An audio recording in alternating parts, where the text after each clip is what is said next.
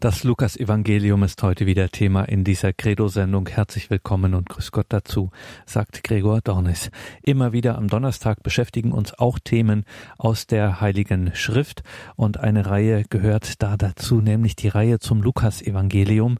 Diese Reihe hielt vor einigen Jahren Palutinerpater Hans Burb aus dem Exerzitienhaus St. Ulrich in Hochaltingen.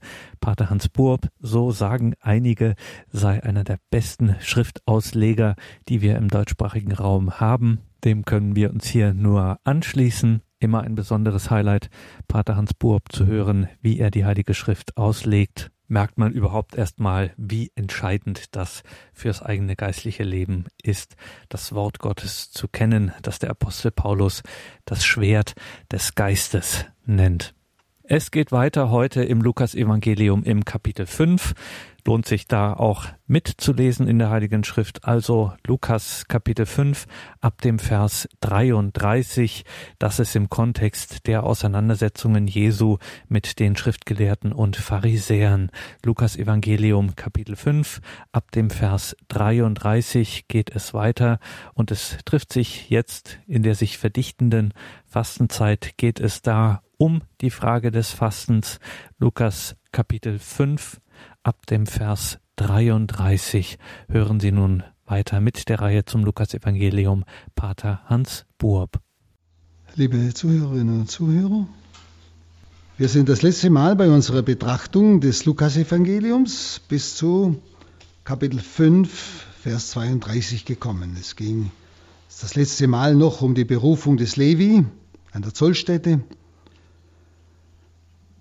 und Sie wissen noch, wie die Pharisäer wieder sich geärgert haben und die Schriftgelehrten, weil er wieder mit Zöllnern und Sündern ist.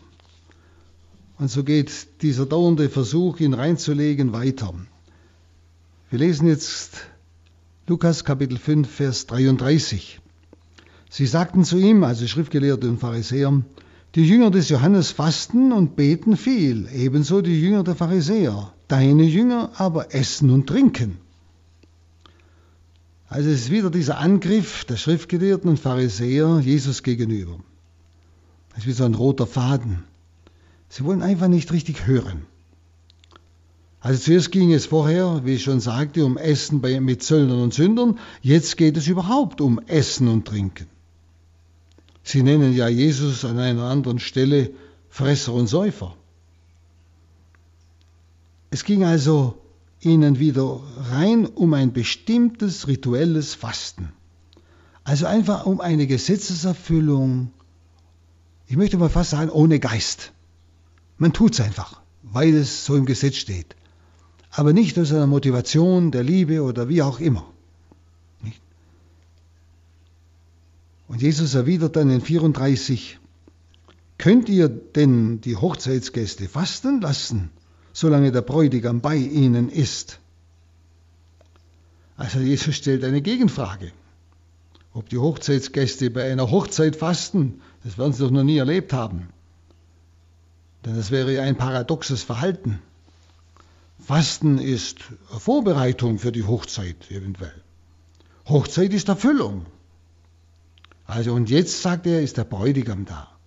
Er meint er sich selbst. Wissen Sie, Sie haben ja die Jünger des Johannes erwähnt. Wohl deshalb nimmt Jesus den Begriff Bräutigam, weil Johannes ja sagt, der Brautführer freut sich über den Bräutigam. Ja? Also hier dürfte eine Parallele sein. Nicht? Man sagt, jetzt ist der Bräutigam da. Johannes freut sich ja über den Bräutigam. Er könnte doch die Hochzeitsgäste nicht fasten. Ist doch eigentlich einsichtig. Er sagt weiter in 35, es werden aber Tage kommen, da wird ihnen der Bräutigam genommen sein, und in jenen Tagen werden sie fasten. In jenen Tagen werden sie fasten.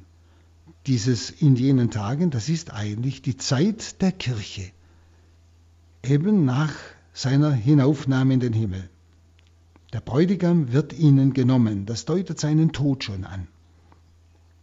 Und nach seinem Tod werden sie weder die Gebetsordnung noch Fastenordnung der Pharisäer übernehmen, sondern sie werden eine eigene Formen entwickeln. Sie werden nicht einfach das Alte weiter tun, sondern sie werden das Neue tun. Vielleicht tun sie dasselbe, verstehen Sie? Aber aus einem anderen Geist. Nicht, weil es einfach ein Gesetz ist, sondern aus der Liebe. Und in 36 erzählt er ihnen nun ein Gleichnis. Niemand schneidet ein Stück von einem neuen Kleid ab und setzt es auf ein altes Kleid. Denn das neue Kleid wäre zerschnitten und zu dem alten würde das Stück von dem neuen gar nicht passen. Also bringt, Jesus bringt jetzt zwei ja, Bildworte, um Antwort zu geben auf diese Anklage. Nicht? Warum fasten Sie nicht? Das heißt, warum halten Sie das alte Gesetz nicht? Warum halten Sie sich nicht an die alte Regel? Nicht? Erstens einmal sagt er, das erste Beispiel oder Bildwort, ich kann kein neues Kleid zerreißen, um Flicklappen zu bekommen für ein altes, zerrissenes Kleid. Also, dass ich mit diesem, Zer mit dem neuen Kleid, mit diesen Flicklappen, die ich aus dem neuen Kleid herausreiße, die, die, das zerrissene alte Flicke. Er sagt, dann sind beide zerrissen. Das alte ist auch zerrissen, aber bloß geflickt. Aber das ist doch keine Lösung. Nicht? Und Jesus untersagt die alttestamentliche Gesetzesordnung, will er nicht mit Hilfe des Neuen, was er eben bringt, aufarbeiten nicht, und erneuern. Er will also nicht das Alte erneuern im Sinne von, ja, was dazu machen, ein bisschen ergänzen. Dann ist das Neue verdorben, sagt er. Und dem Alten würde es nichts nützen. Denn es wäre geflickt. Es wäre nichts Neues. Und das Neue wäre auch kaputt. Also ist das eine Bildwort. Das Alte Testament ist ein Vorbild. Das Neue ist die Verwirklichung. Das Alte hilft, das Neue besser zu verstehen. Aber nicht, dass ich jetzt das Neue, äh, einige Fetzen vom Neuen hernehme, um beim Alten so manches ein bisschen auszugleichen, was nicht so eben ist. Sehen Sie, was, was haben wir denn dann? Ein Flickwerk, aber nicht etwas Neues, was Christus bringt. Dann 37, auch füllt, man, füllt niemand neuen Wein in alte Schläuche, denn der neue Wein zerreißt die Schläuche. Er läuft aus und die Schläuche sind unbrauchbar. 38. Neuen Wein muss man in neue Schläuche füllen.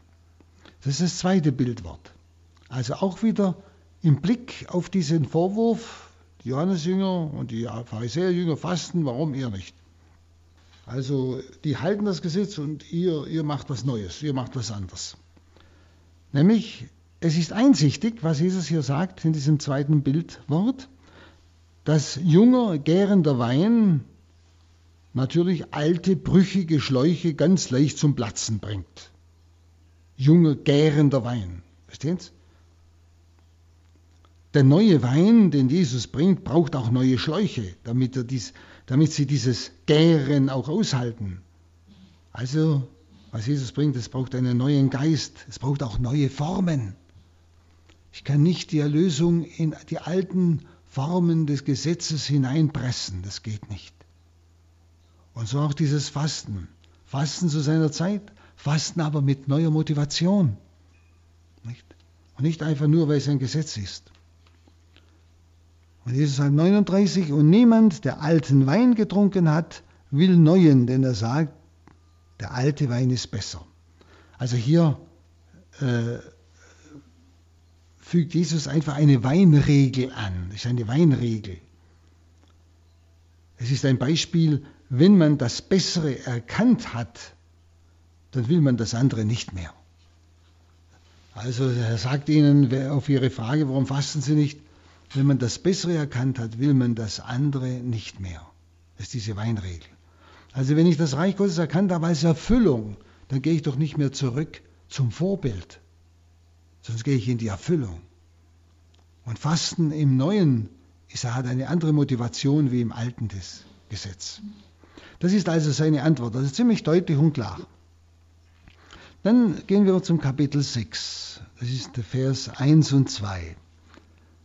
Als er an einem Sabbat durch die Kornfelder ging, rissen seine Jünger Ähren ab, zerrieben sie mit den Händen und aßen sie. Da sagten einige Pharisäer, was tut ihr da? Das ist doch am Sabbat verboten. Also es war wieder an einem Sabbat. Sie versuchen ja immer mit ihrem Sabbatgebot, das ja durch verschiedene menschliche Gesetze erweitert wurde, ja, versuchen an, mit dem am Sabbatgebot ihn reinzulegen. Also einen Grund zu haben, ihn zu vernichten. Das Pharisäer, das waren die Leute der strengen Richtung, nicht? Die nehmen also Anstoß, dass die Jünger nicht äh, da Ehren pflücken und verreiben. Das ist wichtig. Die Jünger konnten sich aber auf das Armenrecht im Gesetz des Mose berufen, im Deuteronomium 23, 26. Dieses Armenrecht, dieses Gesetz des Mose erlaubt, dass Hungernden ein Mundraub erlaubt ist. Also wenn einer wirklich hungert und nichts mehr hat, darf er auf einem fremden Feld etwas nehmen, was er jetzt für seinen Hunger braucht. Aber für die Pharisäer war das, was die Jünger da getan haben, obwohl sie sich auch an das Gesetz gehalten haben, ne, das Armenrecht letztlich, aber für die Pharisäer war das Erntearbeit. Es war Zubereitung des Essens. Pflücken, in den Händen verreiben, das ist Arbeit.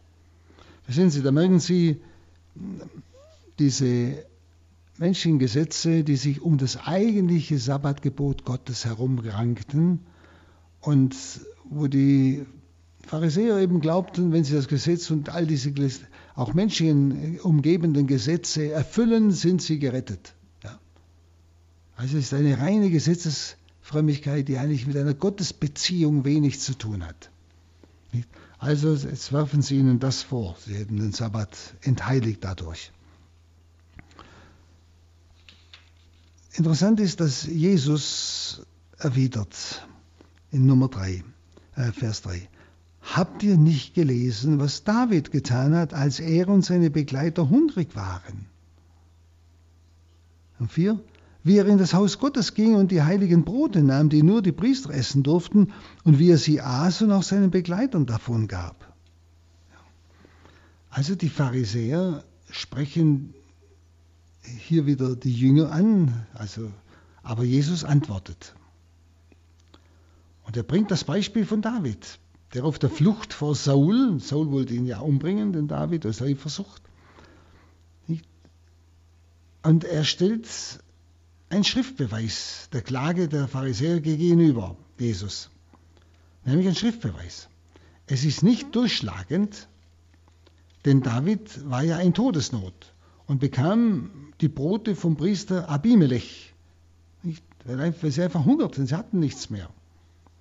Und daran erkennt man aber, dass es Jesus um etwas viel Wichtigeres geht, nämlich der Menschensohn ist Herr des Sabbat. Und Menschensohn ist ein Hoheitstitel.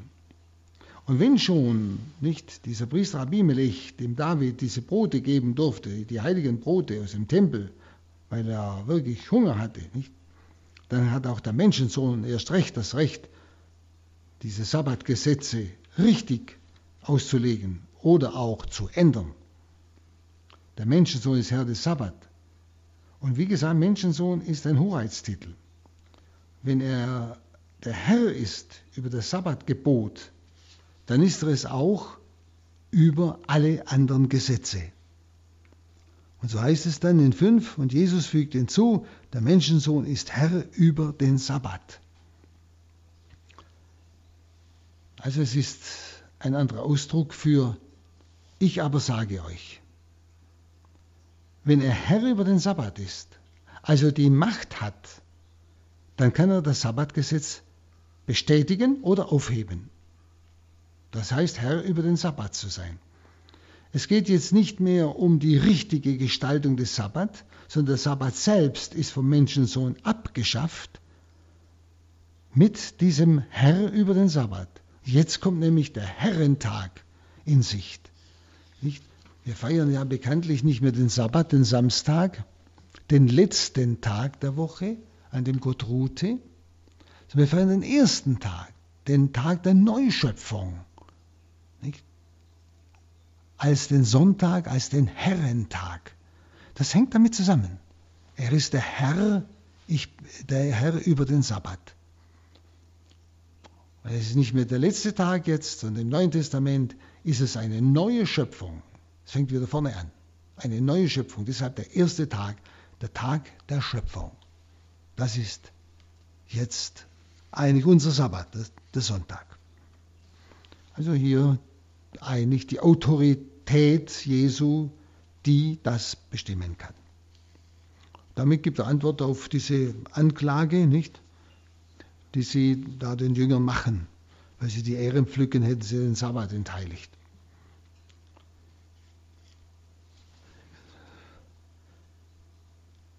Dann äh, kommt ein Zwischenstück, diese Heilung eines Mannes am Sabbat.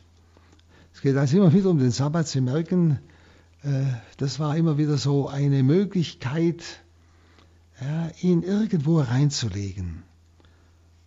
Weil eben die Sabbatgebote ganz eng waren, nicht? Du durfst nur bestimmte Schritte tun, durftest sonst keine Handbewegung machen, wurde genau vorgeschrieben, wie weit Kochen sabbatschändend ist und wie weit erlaubt und also alles Mögliche. An einem anderen Sabbat ging er also in die Synagoge und lehrte. Dort saß ein Mann, dessen rechte Hand verdorrt war. Die Schriftgelehrten und Pharisäer gaben Acht, ob er am Sabbat heilen werde. Sie merken, es war gar, keine, gar kein Mitleiden mit den Menschen da. Und gerade am Sabbat, wo, der Tag, der dem Herrn gehört, da soll Gott nicht einen Menschen heilen. Da soll Gott nicht etwas Wunderbares tun. Das ist so uneinsichtig. Ja? Aber für sie war dieses Heilen Handwerk. Ja? Also sie suchten einfach einen Grund zur Anklage gegen ihn. Sie wollten ihn loshaben. Er aber wusste, was sie im Sinne hatten und sagte zu dem Mann mit der verdorrten Hand, steh auf und stell dich in die Mitte. Der Mann stand auf und trat vor. Dann sagte Jesus zu ihnen, also zu den Schriftgelehrten Pharisäern und zu den Leuten, die da waren, ich frage euch, was ist am Sabbat erlaubt? Gutes zu tun oder Böses zu tun? Ein Leben zu retten oder es zugrunde gehen zu lassen? Also eine sehr mit was eine raffinierte Frage. Ja? Und er sah sie alle der Reihe nach an. Aber keiner antwortete. Sie waren zu feige zu antworten. Sie waren in einer Klemme. Ja? Und dann sagte er zu dem Mann, weil keiner antwortete, streck deine Hand aus. Er tat es und seine Hand war wieder gesund. Da wurden sie von sinnloser Wut erfüllt und berieten, was sie gegen Jesus unternehmen könnten. Sehen Sie, selber haben sie keine Antwort gegeben, ob man am Sabbat etwas Gutes tun darf oder etwas Schlechtes. Da haben sie nicht geantwortet. Merken Sie, wie blind jeder von uns werden kann, so wie diese Pharisäer und Schriftgelehrten. Wie blind man werden kann, wenn man auf irgendeine Sache fixiert bleibt, wenn man nicht mehr offen hört, offen hört auf Gott. Nicht? Und so gibt es auch in unseren Tagen Menschen, Leute auch in der Kirche, die fixiert sind auf bestimmte Dinge, nicht? Und die bringen sie am laufenden Band, nicht? Immer als dagegen, obwohl es längst sich entschieden ist, längst entschieden ist. Obwohl es ganz klar durch Jahrhunderte der Glaube der Kirche ist. Na, da wird immer wieder darum gebohrt. Ich glaube, ich brauche Ihnen nicht Beispiele sagen, nicht? Was, was, was da dauernd immer wieder neu hervorgebracht wird, vom Zölibat angefangen, nicht? Und ausgerechnet die, die nicht leben, die, die verkünden ihn, nicht? Oder sagen wir, die, die haben was dagegen. Nicht? Also es ist so vieles, wo Menschen sich einfach fixieren oder auch, gerade auch auf verschiedene Glaubenswahrheiten hin, die einfach heute geleugnet werden. Nicht? Da wird so fixiert und die, kriegen, die bringen sie nicht davon ab. Die sind so total fixiert, die hören schon gar nicht mehr auf das Wort, auf das Wort der Schrift, das was ganz anderes sagt. Die hören schon gar nicht mehr auf das Lehramt der Kirche, das was ganz anderes sagt. Sehen Sie? Und wenn das Lehramt der Kirche wieder die Wahrheit sagt, dann kommen sie genauso wie die Schriftgelehrten Pharisäer in sinnlose Wut und schimpfen über Rom und weiß ich was. Obwohl Rom gar nichts Neues sagt, sondern die klare Lehre der Kirche durch Jahrhunderte. Die klare Aussage der Heiligen Schrift und sonst gar nichts. Aber Sie kommen in sinnlose Wut. Da können Sie wieder Artikel lesen in den Zeitungen dagegen. Wenn Sie genau dasselbe in Grün. Wenn Sie diese Dinge bringt uns ja das Wort Gottes, weil es nicht eine Vergangenheit ist. Das waren die schriftgelehrten Pharisäer, diese damals. Nein, das sind wir heute. Wir sind das heute. Und ich denke, es ist so wichtig, immer wieder in sein Herz hineinzuhören. Nicht? Fixiere ich mich auf irgendetwas Falsches, nicht? etwas Menschliches, menschliches Denken. Nicht? Nicht? Und für das menschliche Denken ist Jungfrauengeburt einfach unmöglich. Also gibt es es nicht, fertig. Obwohl es in der Schrift steht und weil es in der Lehre der Kirche ist, ganz klar. Verstehen Sie, das sind diese Dinge. Und wenn dann so etwas wieder verkündet wird, kommt die sinnlose Wut. Sie, äh, die, die, Heilige Schrift ist, äh, äh, gibt uns Antwort in alle Situationen. Da erfahren wir auch, was heute läuft und wie wir das einordnen sollen. Gut, dann Vers 12. In diesen Tagen ging er auf einen Berg, um zu beten und er verbrachte die ganze Nacht im Gebet zu Gott. Es heißt in diesen Tagen, was heißt das? Das bedeutet, dass das, was jetzt geschieht, dass er auf den Berg geht und die ganze Nacht betet, dass das zeitlich zum Vorhergesagten gehört. Also es hängt zusammen.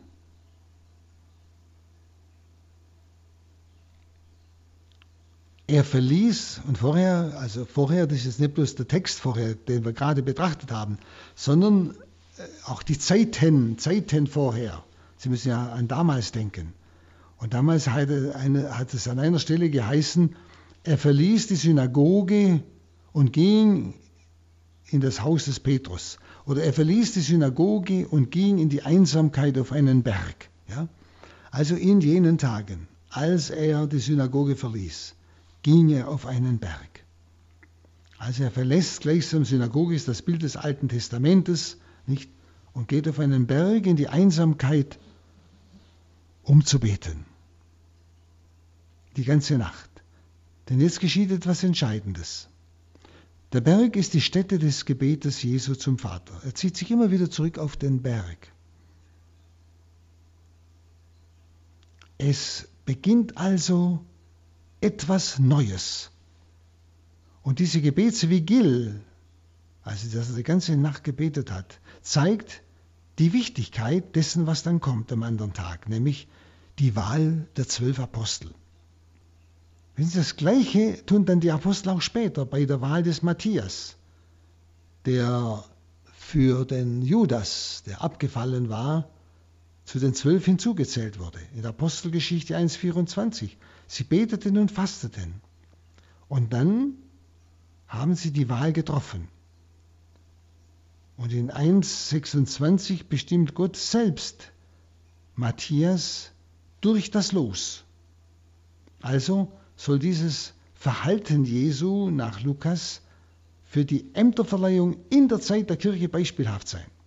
Also, wie gesagt, wenn ein Bischof gesucht wird, Nachfolger der Apostel, sollte das genauso wie damals, wie es Jesus gemacht hat, wie es die Apostel machten bei der Wahl des Matthias, auch heute geschehen, dass gebetet wird, dass der Herr den Richtigen zeigt. Und dass nicht Diplomatie und, und für Manipulationen mitspielen, sondern das Gebet. Dass wir alle auf Gott hören, wen hast du erwählt, diesen Bischofssitz einzunehmen als Nachfolger des, eines Apostels. Also das ist hier ein Grundmodell, nicht? das für die ganze Zeit der Kirche beispielhaft ist, für alle Ämterverleihung. Und ich denke, da kann es immer wieder neu eine Reform geben, da man sich wieder zurückbesinnt und darauf achtet. Ich denke da immer an ein Wort des heiligen Vinzenz Palotti, der einmal gefragt wurde, ob alle Päpste wirklich Gott gewollt waren. Dann hat er gesagt, manche waren nur von Gott zugelassen. Und ich denke so, wenn wir dieses Beispiel Jesu nicht, nicht ernst nehmen, dass dann manche Nachfolger der Apostel von Gott zugelassen sind, aber nicht erwählt. Das kann schon passieren, das kann ich mir schon vorstellen. Warum nicht? Also deshalb ist das ein Grundmodell. Das heißt dann in Vers 13, als es Tag wurde, rief er seine Jünger zu sich und wählte aus ihnen zwölf aus. Sie nannte er auch Apostel. Also bei Tagesbeginn ruft Jesus, und zwar im Griechischen mit einer königlichen Hoheit, also mit Vollmacht, ruft er alle seine Jünger zu sich auf den Berg. Und es waren ja viele Jünger schon. Spricht er einmal von 120, die er dann wegschickte und so. Und er wählte aus ihnen die zwölf Apostel. Also die, die große Jünger, Menge der Jünger, nachdem er die zwölf ausgewählt hatte, sind dann wieder hinabgestiegen vom Berg. Nur die zwölf Auserwählten belässt er auf dem Berg. Und zwar in seiner Nähe, wie es heißt, nicht? Er rief sie zu sich und wählte aus ihnen zwölf aus. Sie nannte er Apostel. Und alle äh, Aussagen in diesem Satz sind im Griechischen im Aorist, das heißt, es ist eine Vergangenheitsform, die sagt, es war einmalig, was Jesus hier getan hat. Es war an einem ganz bestimmter Zeitpunkt und ein ganz bestimmter Ort. Also nicht einfach eine allgemeine Wahl, sondern ganz konkreter Zeitpunkt, ganz konkreter Ort, ganz bestimmte Zeit. Zeichenhaft ist auch schon damit mit den Zwölfen die Kirche gemacht, das neue Gottesvolk. Und deshalb hat es ja vorher geheißen, er verließ die Synagoge. Ja? Er verließ die Synagoge und Jerusalem. Das heißt, die zwölf sollen also die Zeugen von Anfang an sein. Er verlässt gleich das Alte Testament, das zwölfstämmige Gottesvolk, und wählt die zwölf Apostel, die äh, gleichsam die, die,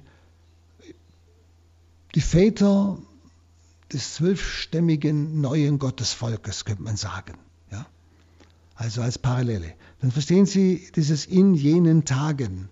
Als er die Synagoge verließ, ging er auf einen Berg und wählte die zwölf. Ja? Das Neue, etwas Neues beginnt. Und die zwölf sollen also die Zeugen von Anfang an sein. Der Apostelname ist ja den Zwölfen von Jesus selbst gegeben worden.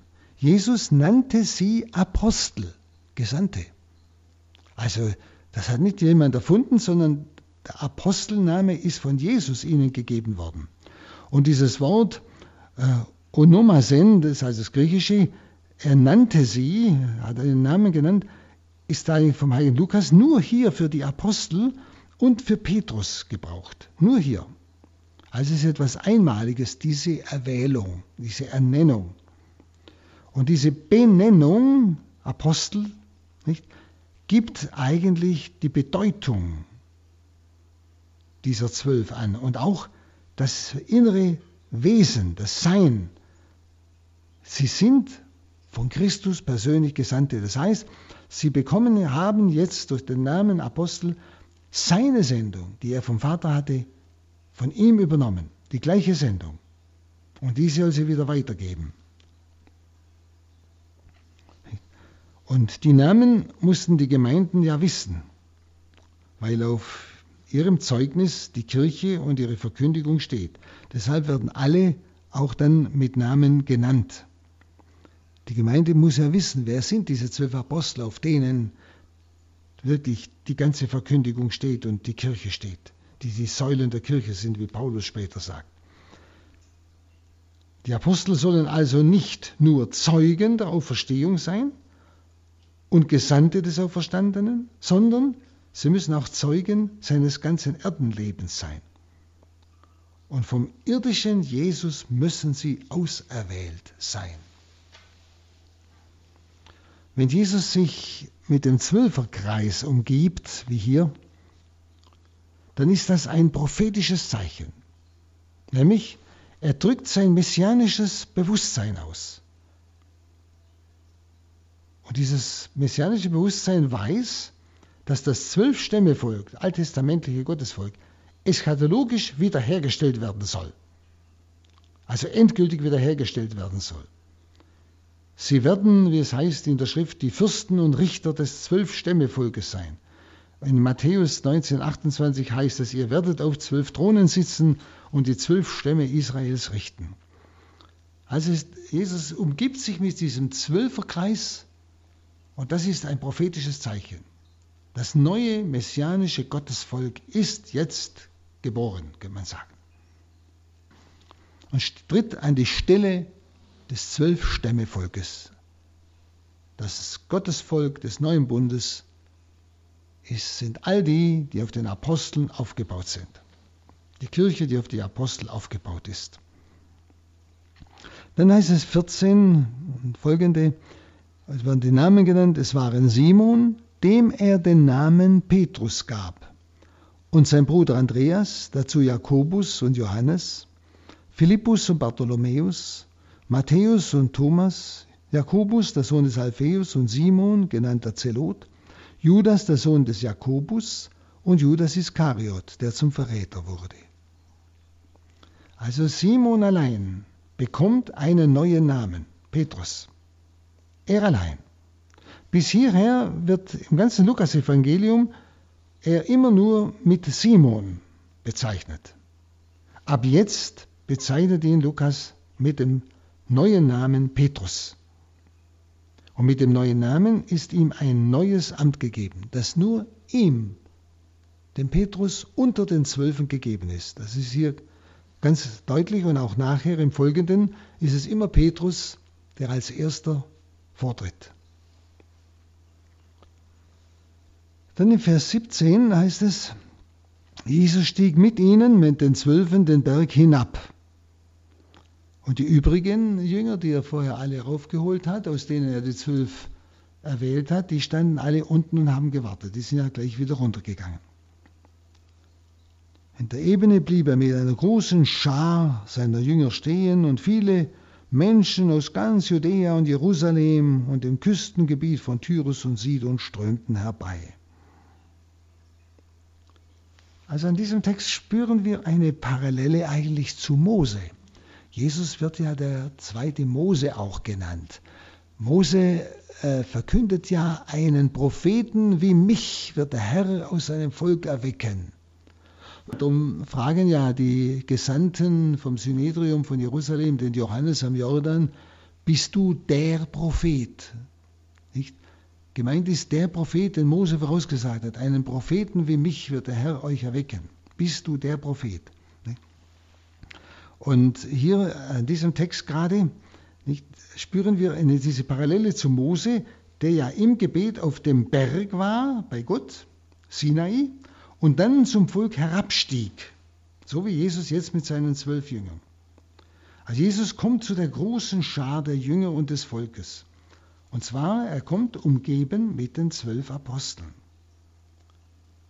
Das zeigt, die zwölf gehören nun bei seinem Wirken und Lehren, Wirken und Lehren ganz zu ihm.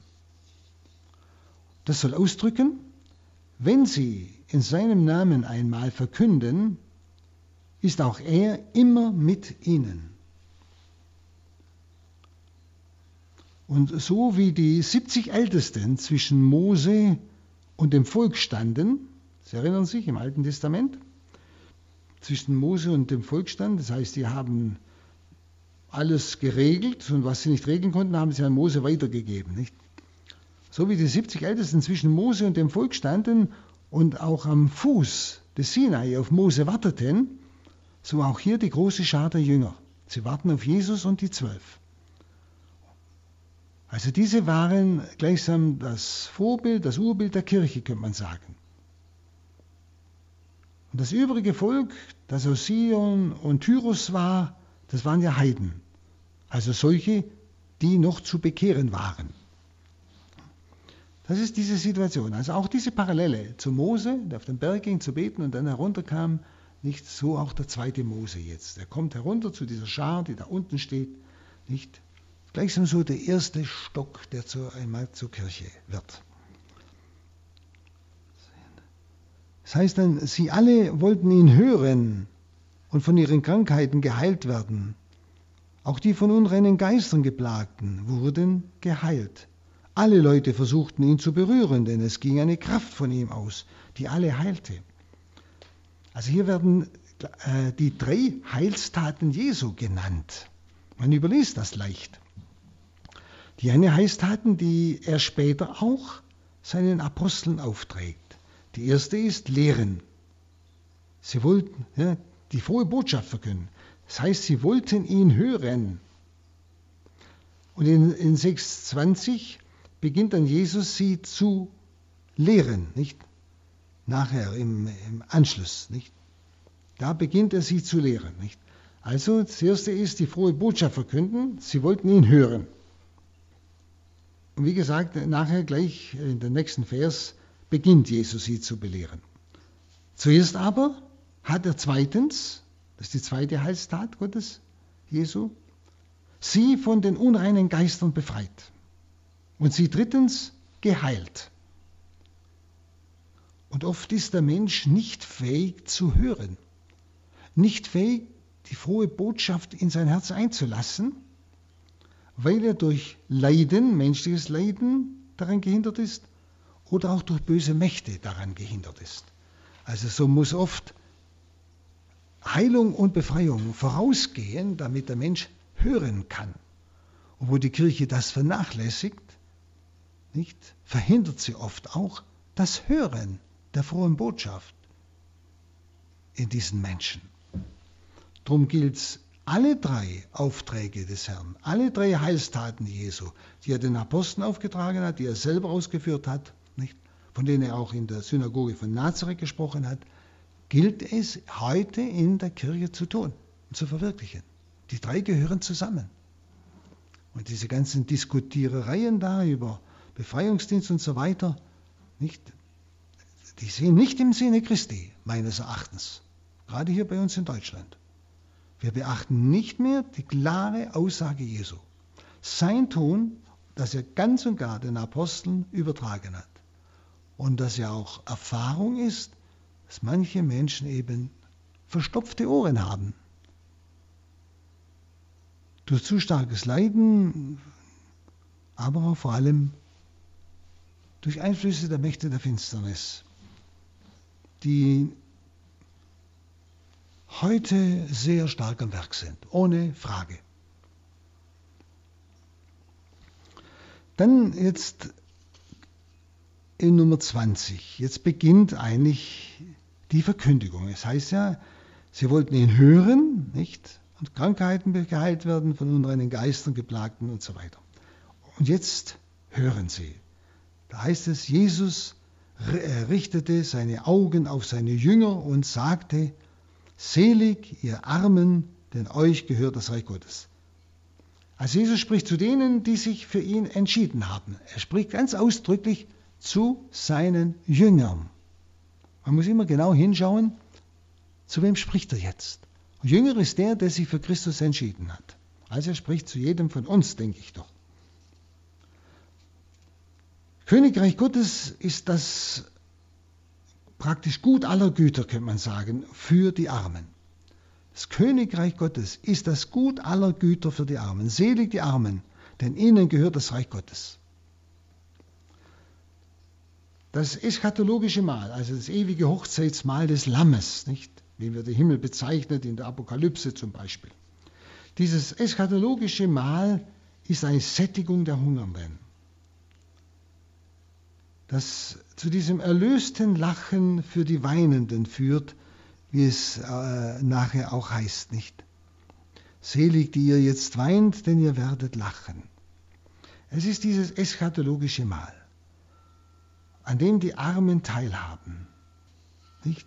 Die entbehrenden Armen sind natürlich auch die Hungernden.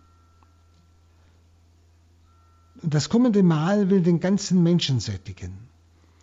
Also wenn wir Arme hören, denken wir natürlich immer an Arme im irdischen Sinne, also kein Geld oder nichts zum Essen oder so. Aber im biblischen Sinne ist es immer eine verschiedene Form der Armut. Also ein Entbehren, ein Sehnen nach etwas. Ja? Und es ist vor allem wiederum dieses Sehnen nach Gott, nach der Erfüllung aller Sehnsüchte, nach dem tiefsten und ewigen Sinn meines Lebens. Ja. Und die Armen sind die, die dieses, diese Bedürftigkeit in sich wahrnehmen, die nach diesem erfüllt werden mit dem letzten Sinn des Lebens, mit Gott selbst, mit dem Unendlichen, die das in sich spüren, dass ihnen das fehlt. Also sie sind arm. Sie sehen sich nach diesem Reichtum Gottes. Denn ihnen gehört dieser Reichtum Gottes und das ist das Reich Gottes. Das ist das Gut aller Güter. Selig die Armen. Selig ihr, die euch sehnt nach diesem Reich Gottes. Und selig, die ihr jetzt hungert, denn ihr werdet satt werden. Wir hungern eben wieder nach dem, was mir fehlt. Der Sinn des Lebens, die Tiefe, die ganze Erfüllung aller Sehnsüchte, die in meinem ganzen Menschsein stecken. Nicht? Das heißt ja im Psalm 126, 2, wenn Jahwe die Gefangenen Sions heimführt, ist ihr Mund voll Lachen. Ja? Selig, die ihr jetzt weint, ihr werdet lachen, wenn er sie heimführt nach Sion. Das ist der Hunger. Ja? Hunger, arm, das heißt ja immer, ich brauche etwas. Mir fehlt etwas Wesentliches. Wenn ich das nicht habe, stirb ich. Also, das heißt, es ist der tiefste Sinn meines Lebens. Die Sinnlosigkeit ist eigentlich der Tod. Und dann 22, selig seid ihr, wenn euch die Menschen sogar hassen und aus ihrer Gemeinschaft ausschließen, wenn sie euch beschimpfen und euch in Verruf bringen, um des Menschensohnes willen. Nicht? Er spricht also gleichsam von diesem ganzen Schicksal, der Verfolgung um Jesu willen. Und er sagt, freut euch und frohlockt. Also kümmert euch gar nicht darum. Und wenn sie euch sogar umbringen, sie müssen euch den Reichtum schenken, das Reich Gottes, die ganze Fülle und die ganze Erfüllung alles eures Hungers, all eurer Bedürftigkeit. Und dann heißt es, freuet euch und jauchzt an jenem Tag, euer Lohn im Himmel wird groß sein, denn ebenso haben es ihre Väter mit den Propheten gemacht. Also das Prophetenschicksal ist auch das Schicksal der Jünger. Das sagt er ihnen klipp und klar. Sie werden nicht verstanden von der Welt, nicht? Und euer Schicksal wird das Schicksal sein wie aller Propheten, die sie umgebracht haben. Also kümmert euch nicht groß drum. Und 24 dann, aber wehe euch, die euch, die ihr reich seid, denn ihr habt keinen Trost mehr zu erwarten. Also die Heilsverheißung der verfolgten Jünger wird erst recht deutlich, die Heilsverheißung, was sie bekommen vom Herrn, wird deutlich auf dem Hintergrund der Unheilsverheißung. Nicht? Wie euch ihr Reichen. Die Reichen sind abwesend gedacht, die nicht da sind. Er spricht ja zu den Jüngern. Den Verachteten entsprechen gleichsam die geehrt sein wollenden. Die Armen, die Verachteten, das sind die Jünger. Das Gegenteil, die Reichen, das sind die, die, die Ehre suchen, die anerkannt sein wollen. Und diese Gefahr scheint schlimmer zu sein wie der Reichtum. Es ist praktisch das Gegensatz von Stolz und Demut. Ja? Von Reichtum und Armut. Das ist Stolz und Demut. Ja? Diese fühlen sich, ja, die Stolzen fühlen sich hämisch überlegen über diese anderen, die von Gott alles erwarten. Also die Wahrheit ist bei den Verfolgten. Die Wahrheit ist bei den Verfolgten, bei den Jüngern. Nicht bei denen, die öffentlich anerkannt sind. Und falsche Propheten zeigen, es geht um Falschlehrer einfach im Hochmut. Sei ja weh euch, die ihr jetzt satt seid, denn ihr werdet hungern. Weh euch, die ihr jetzt lacht, denn ihr werdet klagen und weinen. Weh euch, wenn euch alle Menschen loben, loben, denn ebenso haben sie es ihre Väter mit den falschen Propheten gemacht. Sie haben die falschen Propheten gelobt. Also wenn sie euch loben, dann passt auf, ob er nicht zu den falschen Propheten gehört. Also es sind unwahrscheinliche Wehrufe. Auf, dem, auf diesem Hintergrund erkennen wir aber auch dann den Sinn seiner Heilsrufe, wenn er sagt, selig seid ihr, wenn sie euch verachten und verfolgen. Nicht? Auf diesem Hintergrund, denn euch wird der ganze Reichtum zuteil werden. Euch wird der ganze Reichtum zuteil werden. Dann im Vers 27 und 28, da heißt es, euch, die ihr mir zuhört, sage ich, es sind ja immer noch die Jünger, ja? liebt eure Feinde, tut denen Gutes, die euch hassen, segnet die, die euch verfluchen, betet für die, die euch misshandeln. Also sehr massive Worte. Er spricht zu diesen Jüngern, er spricht zu denen, die arm sind, zu denen, die bedürftig sind, die hungern nach der Gerechtigkeit, nach dem Reich Gottes, nach der Erfüllung in Gott. Also nachdem Jesus sein Wehe den Reichen und Satten gegenüber geäußert hat, Reichen und Satt, also nicht bloß im äußeren Sinn, sondern vor allem im Inneren, sie, nicht? sie erfüllen das Gesetz, sie haben alles, sie brauchen keinen Erlöser und gar nichts. Nicht? Jetzt wendet er sich wieder seinen Zuhörern und den Jüngern zu. Und dieses neue Gebot Jesu, nämlich der Feindesliebe, ist nicht für die draußen möglich. Die können es nicht. Sondern nur für seine Jünger und die ihm willig folgen. Denen nur ist dieses neue Gebot der Feindesliebe möglich. Nur die, die ihr Ja zu Entbehrungen und Verfolgungen gesprochen haben, also die diese Seligpreisungen auf ihr Leben angenommen haben, die sie wirklich verachten lassen können, um Christi willen und sich nicht dagegen wehren. Für die es selbstverständlich ist, wenn ich zu Christus gehöre, dann ist das Schicksal Christi mein Schicksal. Nur die, die also so ihr Ja zu diesen Entbehrungen und Verfolgungen gesprochen haben, sind für dieses Gebot Jesu ansprechbar. dann wissen Sie, wenn ich mich nicht total auf Christus einlasse, wegschenke, dann werde ich mich doch dauernd verteidigen. Dann werde ich doch nicht die Feinde lieben, sondern ich werde sie bekämpfen. Verstehen Sie? Aber wenn ich mich ganz auf Christus eingelassen habe, weggegeben habe, dann kann ich auch die, die mich hassen, trotzdem lieben. Das heißt, dass ich ihnen nicht Böses mit Bösem vergelte, dass ich nicht über sie schimpfe, sie verfluche, sondern dass ich sie segne. Aber das eine ist Voraussetzung, was Jesus zuerst gesagt hat, die er selig preist, die zu ihm gehören. Ja? Die sind ansprechbar für dieses Gebot der Feindesliebe. Und dieses Ich sage euch, ich sage euch, die ihr mir jetzt zuhört, ist das Vollmachtswort des Lehrers schlechthin. Also nicht das Wort irgendeines Rabbi, eines irgendeines Lehrers, sondern des Lehrers schlechthin. Das Gute soll die Antwort auf das Böse sein. Das Gute, die Feinde lieben, soll die Antwort auf das Böse sein, die Feinde, die mich hassen.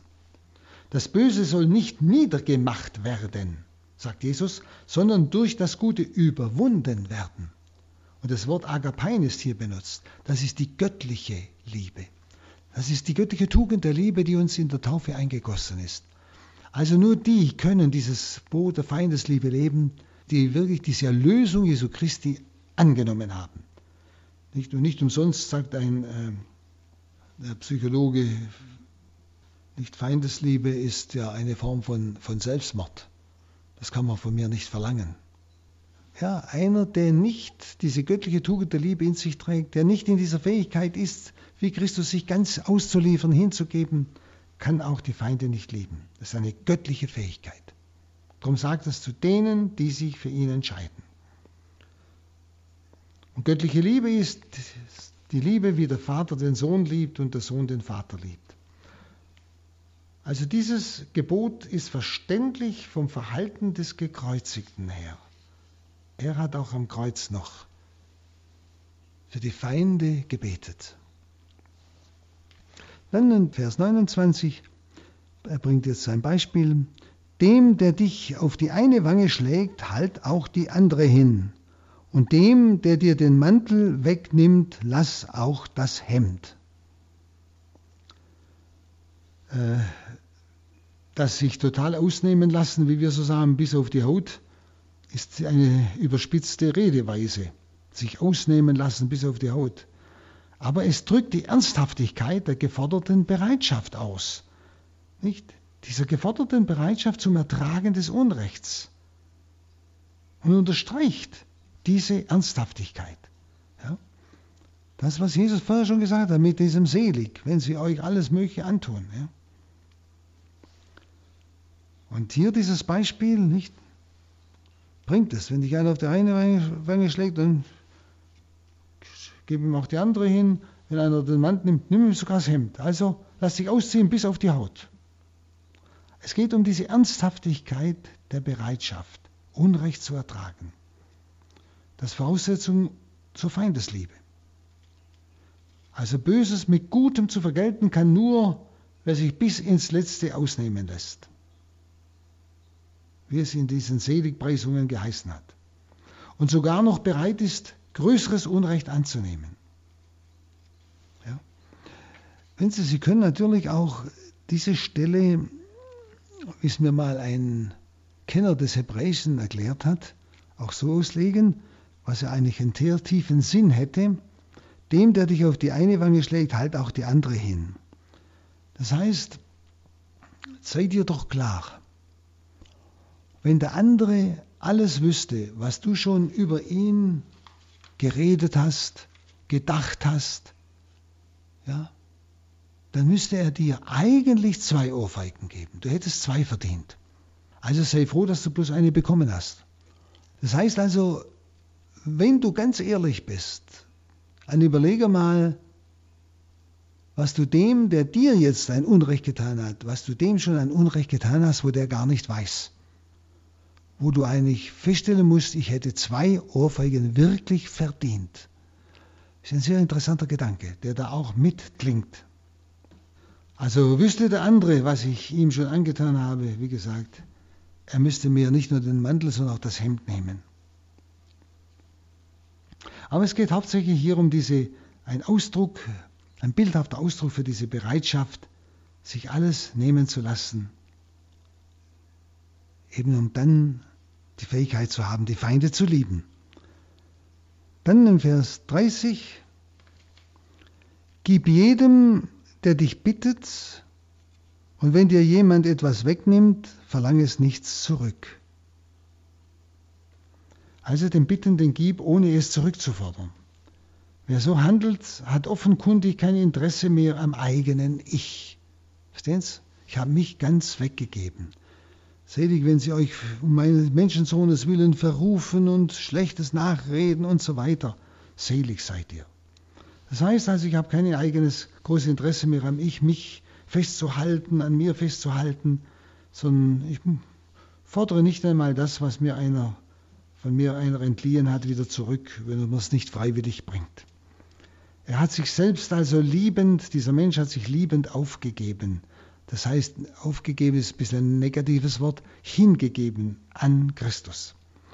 Die Hoffnung auf Gott, also auf den Gott, der Recht schafft, ist so lebendig, dass ich auf das eigene Recht verzichten kann.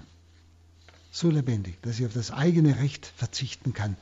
Also Sie spüren, der ganze Kontext, es geht immer noch um dieses Selig oder Wehe.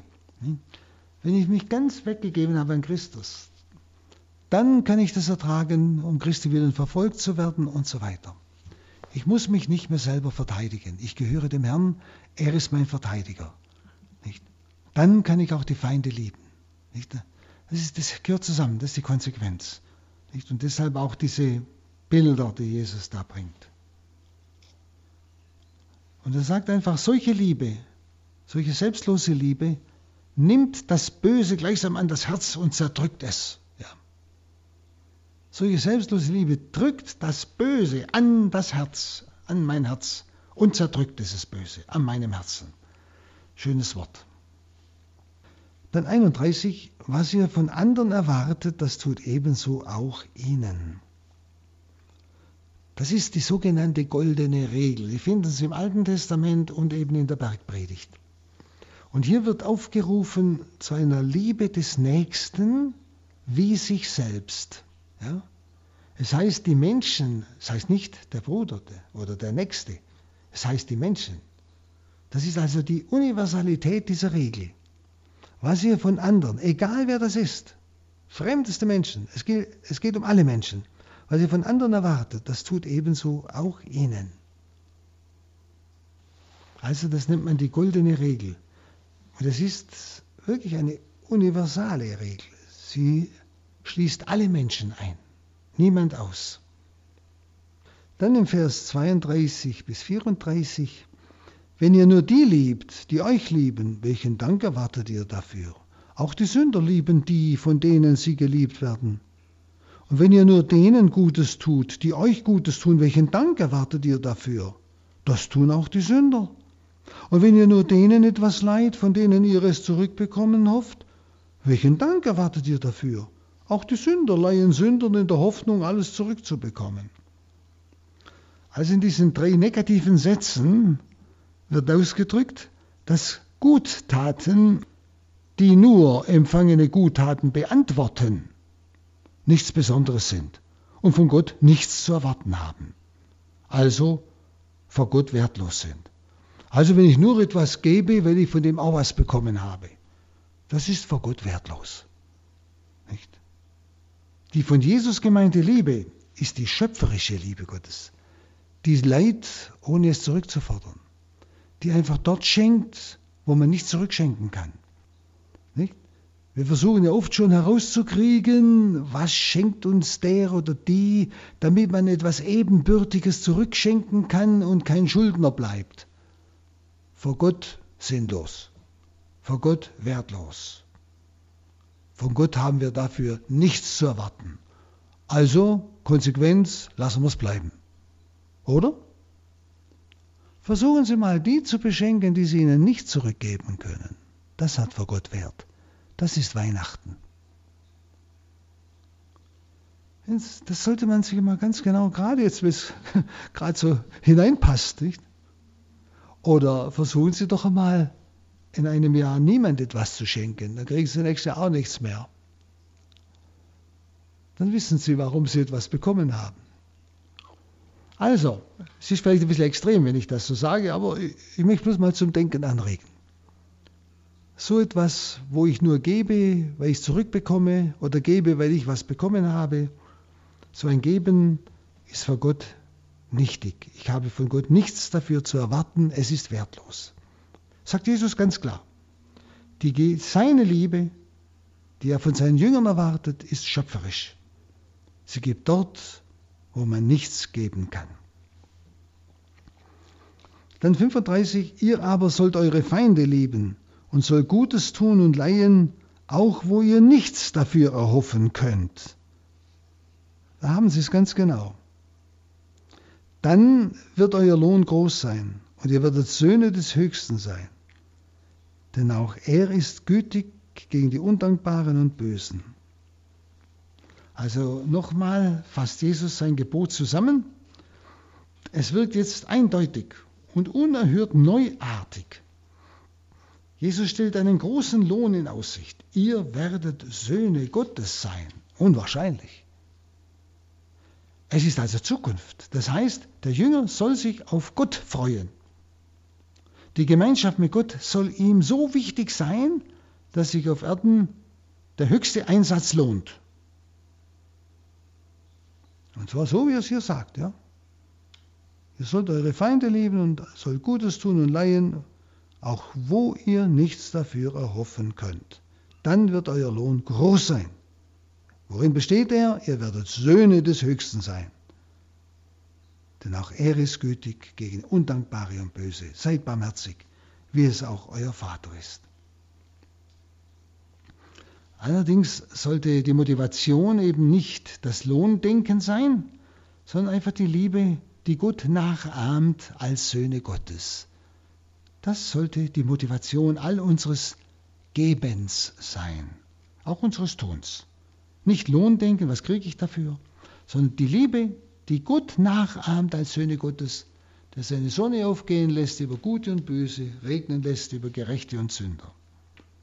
Und hier wird dann die Nachahmung Gottes noch ganz deutlich, wenn er sagt, seid barmherzig, wie euer Vater im Himmel barmherzig ist. Also ein wunderbares Wort. Seid barmherzig, wie euer Vater im Himmel barmherzig ist.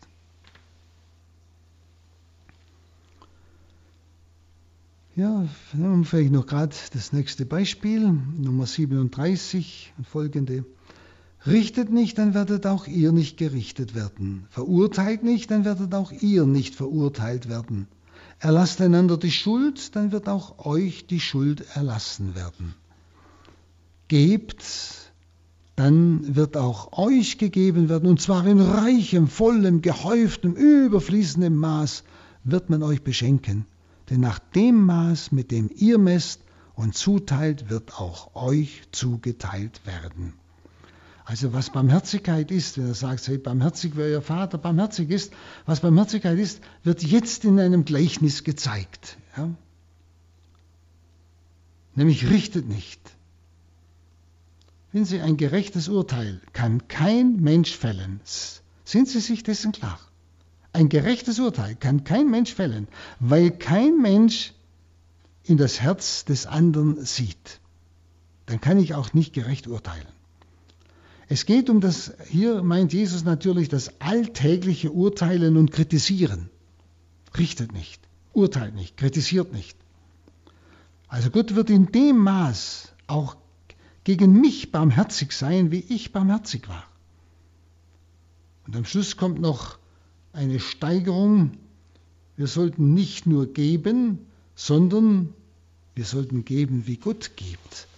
Wenn Sie das ja ein unwahrscheinliches Wort gebt, dann wird euch gegeben werden, und zwar in reichem, vollem, gehäuftem, überfließendem Maß, ja, wird man euch beschenken. Und so sollen wir es auch tun. Dann heißt es in 39, er gebraucht auch einen Vergleich und sagt, kann ein Blinder einen Blinden führen? Werden nicht beide in eine Grube fallen? Nicht? Also Jesus spricht jetzt eben zu seinen Jüngern immer noch. Und er spricht da über die Falschlehrer, die über Jesus hinausgehen, nicht? Blinder. Ein Blindenführer. Er warnt die Jünger vor ihnen. Es geht hier um die falschen Propheten, wie es nachher auch heißt. Und 40, der Jünger steht nicht über seinem Meister. Jeder aber, der alles gelernt hat, wie er, wird wie sein Meister sein. Also, der Jünger steht nicht über Meister. Und diese Blindenführer, das sind solche, die über den Meister hinausgehen, die seine Lehre noch ergänzen mit irgendwelchen menschlichen Lehren. Denken Sie heute, diese Vermischung von Christentum und Esoterik und all dem Kruscht. Verstehen Sie, das ist genau das über den Meister hinausgehen. Das sind Blinde. Das sind Blindenführer. Das sind falsche Propheten die das, das, das, was der Meister gesagt hat, noch vermischen mit anderen Dingen und über den Meister hinausgehen. Nicht? Also Jesus erklärt jetzt, was er meint. Er sagt, der ist der beste Schüler, der seinen Lehrer an Wissen möglichst gleich geworden ist. Und im Blick auf gerade Vers 39 von vorher, nicht, äh, will er sagen, dass diese blinden Führer grundsätzlich Jesus als ihren Lehrer zwar anerkennen, diese blinden Führer, aber sich zu Unrecht auf ihn berufen, weil sie eine neue Lehre bringen. Sie bringen ein Hyper, heißt es im Griechischen, also ein Mehr, als was der Meister gelehrt hat. Sie bringen Dinge, die nicht auf Christus, den einzigen Lehrer, zurückzuführen sind, sondern auf irgendwelche okkulten Quellen. Ja? Und damit gibt Jesus ein Kriterium an. Wer nicht lehrt wie sein Lehrer, ist abzuweisen. Wer also über Christus und seine Lehre hinausgeht, ist abzuweisen. Und wir finden das vielfach heute, auch in unserer Kirche, dass da Dinge gelehrt werden, nicht? Oder wenn ich an all die Dinge denke, die in uns in Bildungshäusern heute angeboten werden, an esoterischen und, und, und solchen Dingen, die wirklich aus dem Heidentum kommen, wenn Sie, das geht über die Lehre des Meisters hinaus. Das ist abzuweisen. Nicht? Wer nicht lehrt, wie sein Lehrer lehrt, nämlich Christus, der Lehrer, ist abzuweisen, sagt Jesus. Er wird hier sehr, sehr deutlich. Der Jünger steht nicht über seinen Meister. Jeder aber, der alles gelernt hat, wird wie sein Meister sein. Und 41, warum siehst du den Splitter im Auge deines Bruders, aber den Balken in deinem eigenen Auge bemerkst du nicht. Wie kannst du zu deinem Bruder sagen, Bruder, lass mich den Splitter aus deinem Auge herausziehen, während du den Balken in deinem eigenen Auge nicht siehst, du Heuchler? Zieh zuerst den Balken aus deinem Auge, dann kannst du versuchen, den Splitter aus dem Auge deines Bruders herauszuziehen. Also Jesus stellt zwei Fragen. Die erste lenkt den Blick weg von den kleinen Splitterfeldern der anderen und lenkt hin auf die riesengroße eigene Schuld, den Balken. Und die zweite Frage verbietet darauf hin, im Bewusstsein der eigenen Schuld den anderen bessern zu wollen. Jesus will weglenken vom falschen Besserungswillen an den anderen und den eigenen Bußwillen wecken. Er will hinführen zur Selbsterkenntnis, zur eigenen Einsicht und Umkehr. Und wer den anderen richtet, gibt sich der Lächerlichkeit preis, denn er enthüllt seine eigenen großen Fehler, indem er richtet. Jene Fehler, mit denen Gott sich im Gericht dann einmal mit ihm beschäftigen muss, im Gegensatz zu denen, die er beim Bruder sieht und richtet, diese Splitter. Wer also so gefragt wird, wird sich kaum mehr für die Fehler der anderen interessieren. Nicht? Was siehst du den Splitter im Auge deines Bruders? Und den Balken in deinem Auge siehst du nicht. Das heißt ja wunderbar, zieh zuerst den Balken aus deinem Auge, dann kannst du versuchen, den Splitter aus dem Auge deines Bruders zu ziehen. Das heißt, wenn du deinen eigenen Balken gesehen hast, wenn du zu dieser Selbsterkenntnis gekommen bist, wenn du grundehrlich zu dir geworden bist, wer du bist, dann bist du demütig.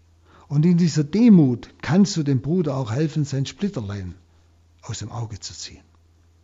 Aber wenn ich es im Stolz tue, mein Balken nicht sehe und seinen Splitter dann groß mache, nicht, dann werde ich ein schwieriges Urteil einmal erfahren wenn mir dann plötzlich der Herr selber den Balken zeigen muss.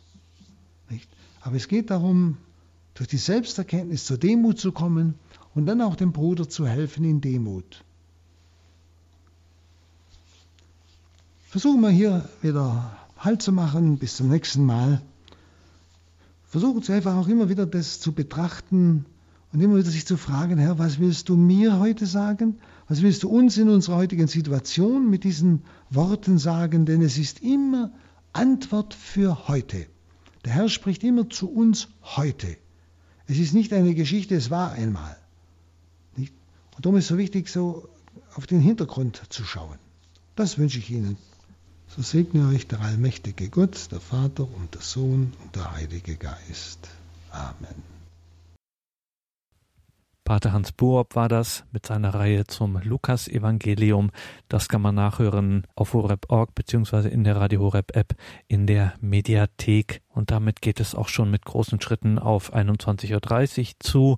Die Reihe nachgehört, heute wieder Gebet in Zeiten der Corona-Krise. Wir sind in diesen schweren Zeiten hier alle miteinander verbunden im Gebet. Ein unschätzbares Geschenk, das Sie, liebe Hörerinnen und Hörer, sich beziehungsweise uns allen hier machen. Durch ihr Gebet, durch ihre Spende machen sie dieses Radio überhaupt erst möglich. Es gäbe es nicht, wenn sie nicht für uns beteten und vor allem in materieller Hinsicht, wenn sie nicht für uns spendeten. Es gibt keinerlei sonstige Einnahmen, die wir hätten. Es sind ausschließlich ihre Spenden, die das Ganze materiell tragen. Ein herzliches Vergelt's Gott allen Betern und Spendern. Einen gesegneten Abend und eine behütete Nacht wünscht ihr Gregor Dornis.